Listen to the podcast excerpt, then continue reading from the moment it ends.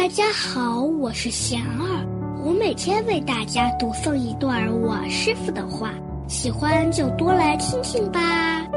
把福报像存银行一样存起来。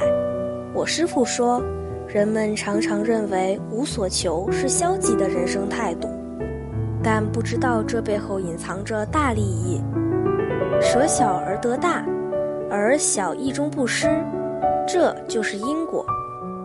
举例来说，若不用心检点，人们做事内心大都有所图，要么图个称赞，要么图个利益，但不知道辛辛苦苦做事是因，所图之目标是果。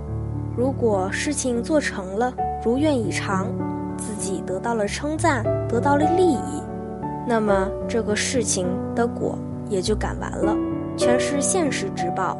这有点像是做临时工，做一天的活儿，得一天的报，报完了，做活的价值也就没了。这难道不是一件很可惜的事情吗？反过来，所做的不是图这个图那个，那么福报功德就像是存在银行一般储存起来，即使得到了称赞和利益。内心也不会为之所动。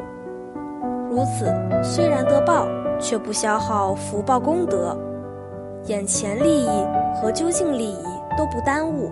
大家有什么问题，有什么想问我师傅的，请给贤儿留言，贤儿会挑选留言中的问题，代为向师傅请教，然后在今后的节目中回答哦。